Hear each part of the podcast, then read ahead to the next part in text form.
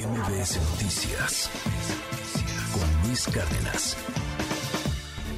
El día de ayer el secretario de Estado norteamericano, Anthony Blinken, estuvo en nuestro país. Se reunió con el presidente Andrés Manuel López Obrador, estuvo con Marcelo Ebrard, también en algún momento con la secretaria de Economía, Tatiana Cloutier. Eh, se abordaron distintos temas, también el tema de, de seguridad, el tema de energía, el tema del Tratado México, Estados Unidos y Canadá. El eh, secretario de Estado, Anthony Blinken, estuvo acompañado también por la secretaria de Comercio estadounidense, Gina Raimondo. Le aprecio mucho que me tome la llamada telefónica en esta mañana. El embajador de México en los Estados Unidos es Esteban Moctezuma. Embajador, gracias por la comunicación. Muy buenos días. Eh, ¿Cómo está? Bien, Luis. Eh, aquí en el aeropuerto ya a punto de regresar a Washington después de esta reunión que estás informándole a tu auditorio eh, y, optimista porque creo que, fue muy exitosa.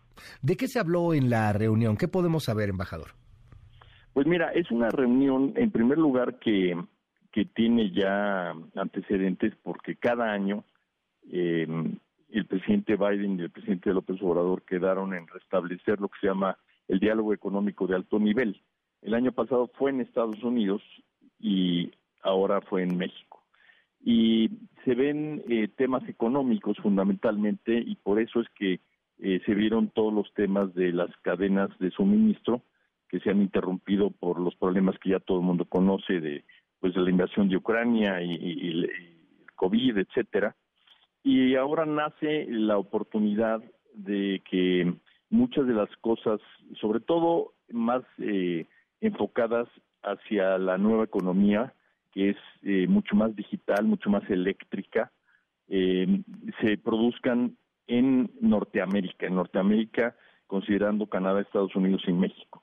Y una cosa bien interesante, Luis, es que por primera vez en la legislación americana aparece Norteamérica como receptora de estímulos de producción. Esto es, si un vehículo eléctrico se fabrica en México, eh, va a ser más barato en Estados Unidos que un equipo que un eh, eh, automóvil eléctrico que no se fabrique en Norteamérica.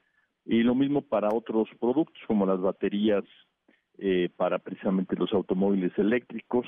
Entonces se está dando un cambio en la, en la, digamos, las cadenas que antes venían de Asia, allá, allá eran los proveedores y ahora empiezan a, a decir Estados Unidos quiero que mis proveedores estén cerca de mí, a eso le llaman nearshoring, y México sin duda pues es el país eh, más eh, importante dentro de esta cadena y es uno de los temas eh, centrales de los que se habló.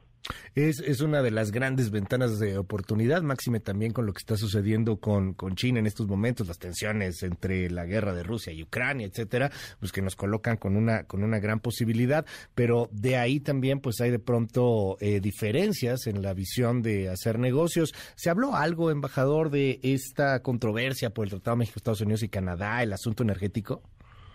Bueno, en realidad lo que lo que está muy claro es que ese asunto eh, está en el ámbito precisamente que el propio tratado, el TEMEC, le da a las controversias.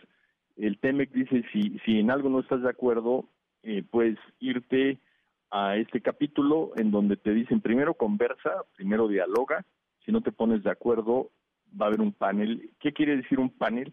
Pues quiere decir que hay un grupo de expertos que ya están seleccionados por los tres países, y eh, ese grupo de expertos dice quién tiene la razón. Y cuando dicen quién tiene la razón, entonces se vuelven a sentar a dialogar para ver eh, cómo se arregla el tema, ¿no? Entonces, este proceso eh, se inicia con conversaciones que en este momento se están llevando a cabo y que en el caso de, la energía entre México y Estados Unidos, quien lleva, digamos, la responsabilidad de esto es la Secretaría de Economía, y en Estados Unidos lo que llaman USTR. Ahora, esto no es novedad. México demandó a Estados Unidos por un tema automotriz. Nosotros pensamos que se va a resolver el panel por ahí de eh, un mes, mes y medio. Canadá también demandó a Estados Unidos. Estados Unidos demandó a Canadá. Entonces, se, se usa esto y es, digamos, el, el, el espacio en donde se resuelven los conflictos entre amigos. Ya, ya de plano eh, ve, embajador, que nos vamos al panel, o sea, de, esto de los diálogos. No, necesariamente, al contrario. Todavía está la posibilidad.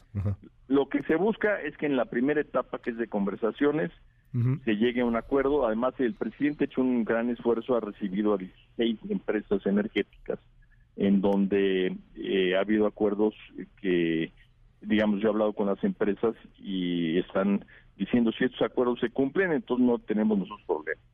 En estas oportunidades como el nearshoring, como esta, esta cuestión de, de poder eh, entrar a, este mercado como hemos entrado, de poder tener empresas cercanas, etcétera, y de grandes inversiones, pues también por desgracia está el otro lado de la moneda, y es que pues no parece que la seguridad sea uno de nuestros puntos fuertes. Hay cada vez más alertas de viaje frente a los territorios que consideran los norteamericanos, los estadounidenses peligrosos. Se habló de seguridad y, y ¿qué fue lo que se dijo, embajador? Eh, sí se habló de seguridad, no en, no en el sentido de, de, la inversión extranjera. La inversión extranjera está llegando a México de una manera bastante importante, e incluso ha, roto eh, récords históricos. Si tú viajas al norte del país, te das cuenta que eh, hay, un, hay una demanda enorme de extranjeros y de empresas por poner ahí sus, sus fábricas. casi no hay espacios para para rentar, para poner fábrica, o sea, realmente hay, un boom de inversión extranjera.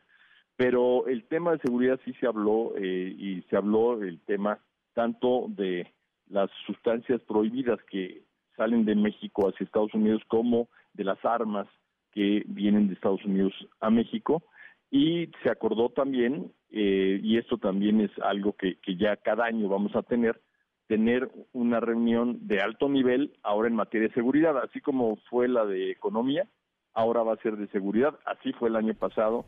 Y el año pasado, no sé si recuerdes, si el auditorio recuerde que se firmó lo que se llama el acuerdo bicentenario, porque cumplimos 200 años de relación.